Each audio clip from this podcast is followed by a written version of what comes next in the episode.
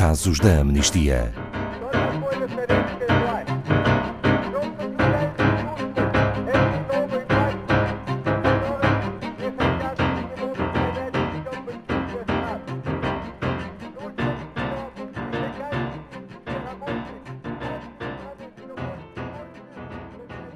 A campanha internacional Eu Acolho, da Amnistia Internacional, relativa aos direitos humanos de refugiados e requerentes de asilo, entra numa nova fase. Agora é necessário focarmos-nos na procura de soluções eficazes e céleres. Desde o início de 2019 até setembro de 2020, a Amnistia irá focar-se nas rotas seguras e alternativas para países de acolhimento. Um projeto que irá permitir que centenas de pessoas cheguem de forma segura aos países onde irão requerer proteção. Boa tarde, Paulo Fontes, da Amnistia Internacional Portugal. Quando é que teve início a campanha Eu Acolho?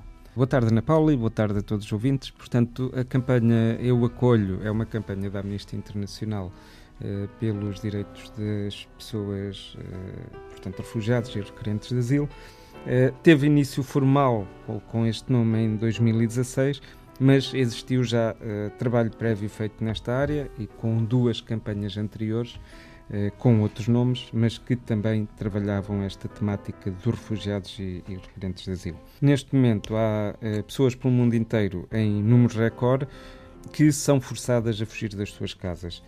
Os números mais atuais são de 68 milhões de pessoas deslocadas de suas casas em todo o mundo. E mais de 25 milhões destas pessoas são refugiados. Portanto, mais de 80% de todos os refugiados são acolhidos apenas por 10 países, de um total de 193, e, portanto, não há aqui uma hum, igualdade no, no acolhimento, não é? um equilíbrio. Uh, a este pequeno número de países, portanto, acaba por se exigir uh, demasiado somente por partilhar em fronteira com os países que estão em maior crise. Por outro lado, os países ditos mais ricos ou desenvolvidos continuam a evadir-se muito à responsabilidade de proteger pessoas que fogem da violência e da perseguição e dos conflitos armados. E, portanto, isto é um total de respeito para com a legislação internacional. Nesta campanha Eu Acolho, o que é que a Amnistia Internacional destaca e pede aos Estados? Nesta nova fase da campanha Eu Acolho, eh, nós pedimos eh, aos Estados que hum, cumpram as suas obrigações. Isto em primeiro lugar. Portanto, por um lado, muitas autoridades estatais optam por ignorar as suas obrigações legais e humanitárias e, ao mesmo tempo, pessoas um, um bocadinho por todo o mundo têm encontrado formas cada vez mais criativas de potenciar este acolhimento de refugiados e requerentes nas suas comunidades. Portanto, eh, à falta de resposta dos Estados, há muitas pessoas e muitas comunidades e organizações da sociedade civil eh, que estão eh, a dar respostas por essa falta de, de resposta do, do, Estado.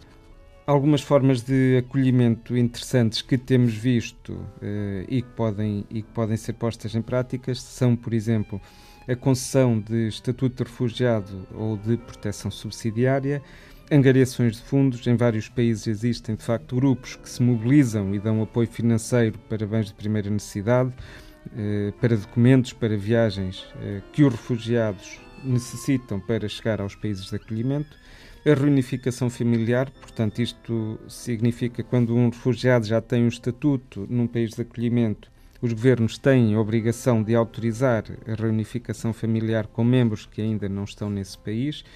Uh, também vistos médicos, portanto, centenas de pessoas com uh, graves e urgentes condições uh, de saúde devem poder receber tratamentos adequados e de que precisam para sobreviver. Temos também alguns programas de vistos de educação e, e, bolsas de educação. Através destas bolsas, dadas por escolas e universidades, centenas de refugiados poderiam continuar os seus estudos noutro país e, e assim eh, também recomeçar de alguma forma a sua vida. Eh, temos também os benefícios atuais que a tecnologia nos pode dar, não é? Portanto, que pode garantir que toda a informação útil se encontra disponível online. Nós temos falado com muitos refugiados que chegam eh, a Portugal, por exemplo, e uma das dificuldades é não saberem muito bem o que é que têm que fazer, como é que funciona o sistema, quais são os primeiros passos a dar. Depois, eh, quando procuram essa informação, ou está em português eh, ou em inglês.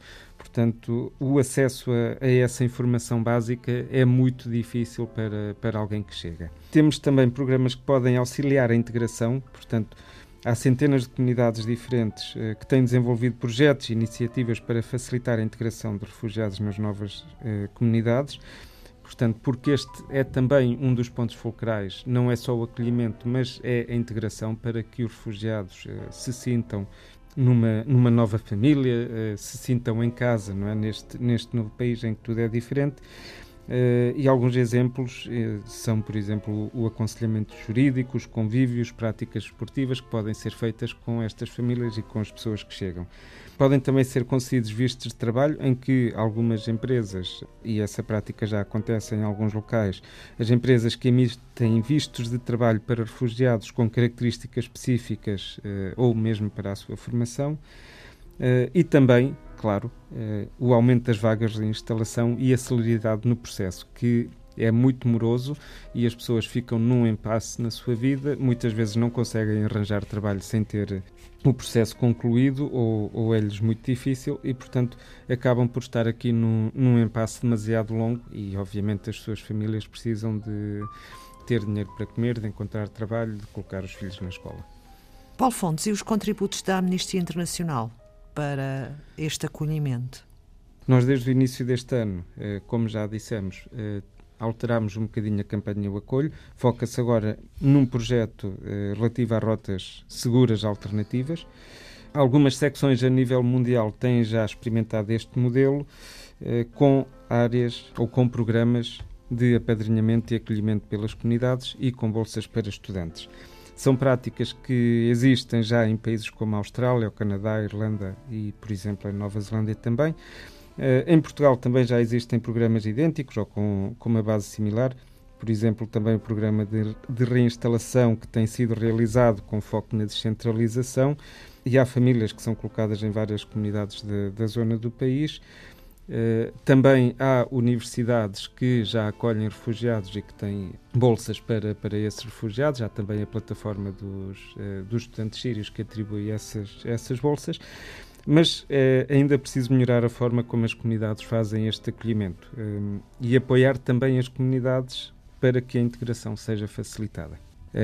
e, portanto, vamos tentar tra trabalhar para que estes programas possam também ser mais integradores e para que possam funcionar de uma forma mais célere. O nosso trabalho nos próximos tempos vai ser muito de eh, tentarmos eh, em Portugal que estes mecanismos eh, passem a ser uma prática cada vez mais, mais comum e que Portugal se junte a, àqueles países que nós listamos há bocadinho, em que estes programas acabam por ser um sucesso.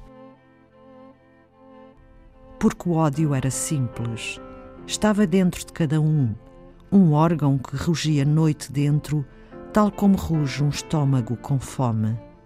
Mas a guerra não pode ter família, e eles põem a família a salvo.